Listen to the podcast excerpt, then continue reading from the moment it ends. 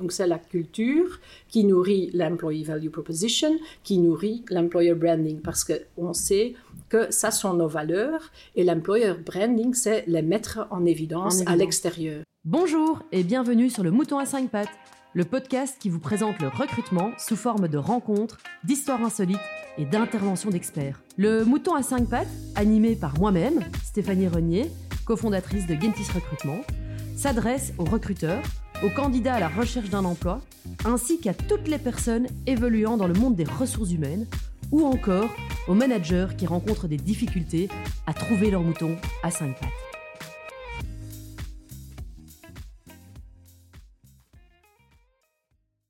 Bonjour Katerina et bienvenue dans le mouton à cinq pattes. Bonjour Stéphanie. Alors aujourd'hui on va parler d'employer branding, mais tout d'abord est-ce que tu peux de nouveau un petit peu nous résumer qui tu es? Bonjour tout le monde, je m'appelle Katrina Swings et j'ai ma propre société j'accompagne des entreprises qui ont du mal à trouver euh, des gens pour euh, leur vacature euh, et je les accompagne à partir de employer branding jusqu'au onboarding. donc je ne, fais pas le recrutement mais je donne des conseils et j'essaye d'optimiser le processus de recrutement, etc. ensemble avec eux, souvent en co-création. Super. Alors, bah, le thème d'aujourd'hui, euh, c'est employer branding, effet de mode ou euh, nouvelle réalité. Euh, pour toi, Katerina, qu'est-ce que c'est l'employer branding? L'employer branding, en fait, euh, le branding, il s'agit de, de, euh, euh, de, perspectives différentes. Il y a le corporate branding, employer branding et consumer branding. Donc, je crois que ça, c'est déjà important de, de souligner. Mm-hmm. Et il doit y avoir une consistance entre les trois. Donc, l'employer branding en soi n'existe pas. Ça doit être soutenu euh, avec euh, les, autres perspectives du branding, parce que les groupes ciblés de ces trois types de branding, je dirais, sont différents, mais le message doit être euh, consistant. Et donc, l'employer branding, c'est une manière de, de, mettre en évidence la marque de l'employeur dans le marché et en fait aussi de gérer la réputation, mais là aussi la perception, euh, parce que c'est pas toujours une réalité, il y a aussi euh, une perception. J'ai entendu dire l'autre jour une, belle citation pour euh, en fait clarifier aussi la différence entre employer marketing et employer branding. Je peux le donner ici aussi, je crois que ça va clarifier. En fait, il y a quelqu'un qui est amoureux de, quelqu'un d'autre et il invite l'autre pour aller manger quelque mhm. chose, hein, donc a date. Donc ça, c'est du marketing. Euh, cette personne dit, ah, écoute-moi, je veux que euh, vous me voyez, hein, je veux l'attention. Donc et ça, c'est le marketing, mhm. prendre l'attention. Tandis que l'autre personne dit oui, euh, la raison pour laquelle elle dit oui, ça c'est du branding. Donc elle va seulement accepter d'aller au, restaurant avec ce monsieur ou cette dame quand, quand elle croit dans la valeur de cette personne. C'est ça. Et donc, il faut faire prendre conscience de la valeur de l'entreprise, de manière générale. Oui, et c'est seulement quand on connaît la valeur du branding qu'on peut mettre dans le marché, c'est du marketing. Donc, c'est d'abord le branding et puis le marketing, mais ça va de pair. Ok, et qui s'occupe euh, en général dans les entreprises de cet employer branding C'est la responsabilité de qui ça Oui, c'est une bonne question. En fait, c'est tout le monde. Tout le monde. oui, parce que euh, la semaine dernière, euh, j'ai fait ma première classe en tant que professeur au sein d'une école d'enseignement supérieur. Où tu donnes un cours d'employer branding. Oui, oui, c'est ça. Et il y avait la même question, et je, je leur ai dit, écoute, moi, je suis une nouvelle professeure ici au sein de cette école-ci. Donc, vous, vous avez de l'influence sur l'employer branding de cette école. Même si vous êtes étudiant, il n'y a pas un contrat avec, entre vous et, moi, mais si vous, vous êtes des, des étudiants intéressés, motivés, polis, ça, a de l'impact sur euh, euh, comment moi je vois l'employer branding de, cette école. Euh, donc en fait, tout le monde au sein d'une entreprise reflète l'employer branding. si je vais postuler quelque part et la, le réceptionniste m'accueille poliment, pas juste poliment, mais elle dit ah oui oui mais on vous attend et ici votre café est là. Donc elle est préparée de m'accueillir. Ça me donne déjà la valeur de cet employeur là. Si elle a, ah, qui êtes-vous? Ah, vous venez pour qui? Ça, c'est une autre expérience. Donc, c'est souvent l'expérience qui nourrit la perception Euh, et c'est une personne qui peut en fait avoir un impact énorme sur euh, l'employer branding parce que par exemple, une réceptionniste, elle accueille beaucoup de gens. Donc si elle a toujours de mauvaises... Ah, c'est l'image, hein Oui. Effectivement. donc ça, ça, ça va... et aussi un fournisseur qui vient, qui a des, interactions avec, avec un employeur et qui a une bonne entente, qui, qui dit, ah oui, la communication est parfaite, si j'ai une livraison avec des, des gars, c'est résolu facilement.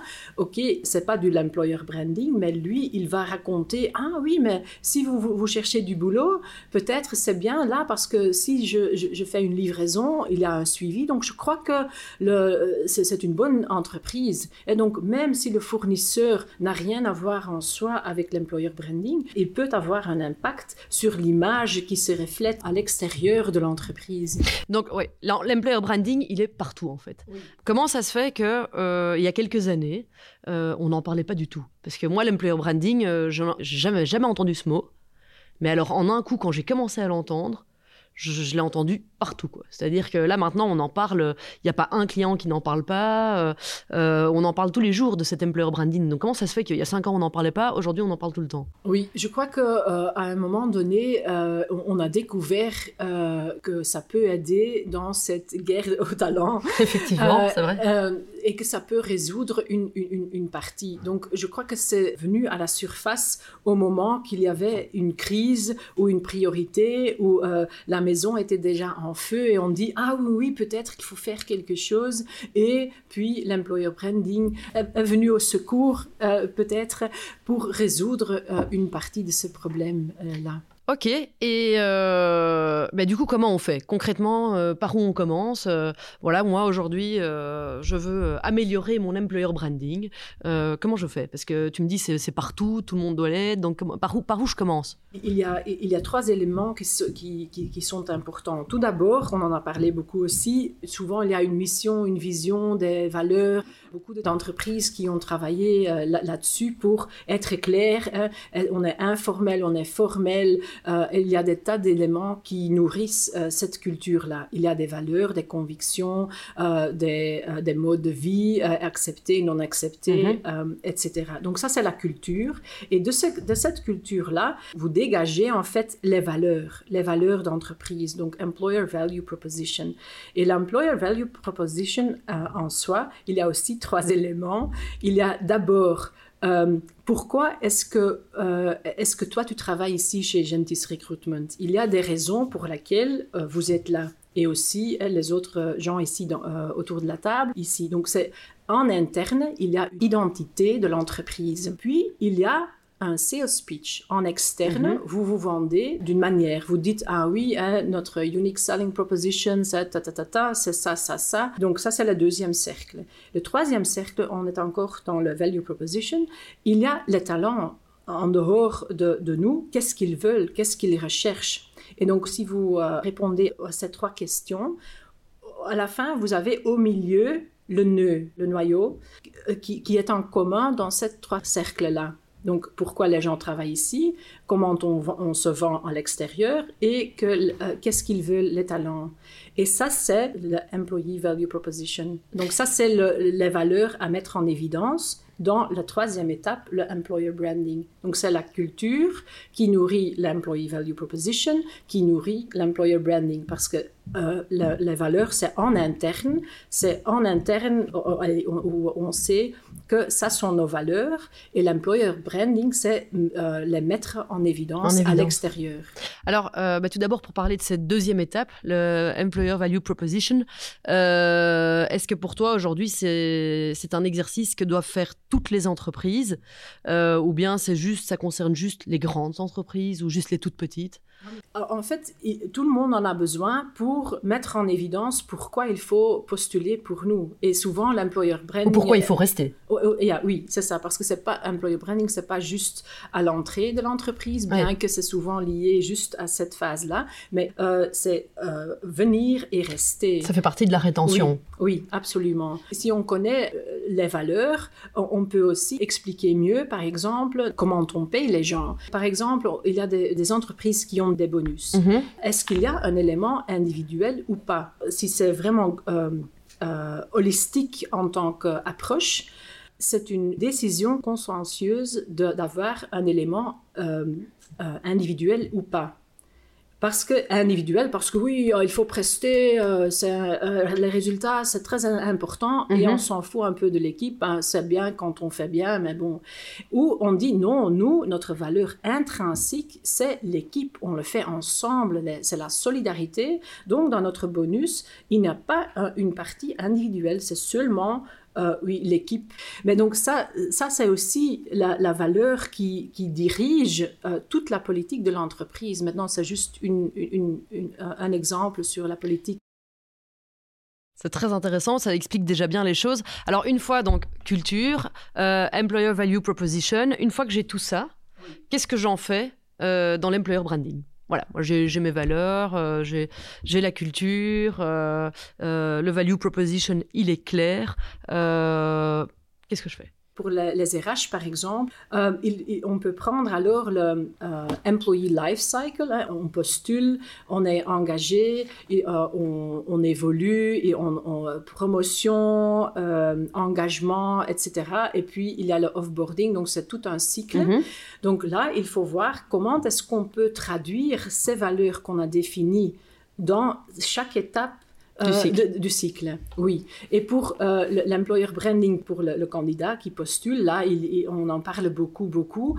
Euh, pour l'onboarding, déjà un peu moins, bien que c'est un moment vraiment crucial pour montrer aux nouveaux arrivés, oui, les valeurs qu'on vous a vendues lors des entretiens, maintenant, vous les expérimentez mhm. en, vrai. Parce qu'en fait, le branding, c'est de l'expérience. Vous, vous pouvez bien dire les valeurs, mais puis si je ne ressens rien, je ne vais pas rester parce que je dis, hmm, ah, ça c'est drôle. Euh, oui, et avec ça est lié de plus en plus, euh, on parle beaucoup d'expérience utilisateur, le UX, et en fait l'expérience candidat. Euh, c'est un peu la même chose, c'est-à-dire que au final, ce qui, va se passer en entretien, c'est déjà quelque chose, hein, parce que je peux avoir affaire à quelqu'un en entretien qui est très fâché ou très agressif, le good cop, bad cop euh, avec euh, la personne qui est vraiment en train de challenger, où, me, déjà un candidat peut se poser la question est-ce que j'ai vraiment envie de travailler euh, avec quelqu'un comme ça? Est-ce que j'ai vraiment envie de travailler dans une boîte où des gens comme ça travaillent? Et puis alors ensuite, si l'entretien se passe bien, c'est au moment de l'onboarding ce qu'on m'a proposé en entretien est vraiment la réalité au fil des jours. Parce que souvent en entretien, on peut parfois euh, survendre l'entreprise et puis quand on arrive et qu'on commence à travailler là-bas, boum, déception quoi. Mais c'est pas du tout ce qu'on m'a vendu. Euh, euh, et donc ça, c'est aussi important à ce niveau-là. Est-ce que ça, pour toi, ça fait partie aussi de, l'employer brand? Absolument. Donc le, le, candidate experience qui devient alors l'employee experience ou le, candidate journey qui devient alors l'employee journey et c'est vraiment une gestion de ces de ces expériences. Non, exactement. Il faut il faut tout en fait toute l'équipe devrait savoir, lundi, il y a un nouveau arrivé et tout le monde sera là. Et parce que d'abord, ils, doivent décider est-ce que, euh, est-ce que je prends le, le job ou pas.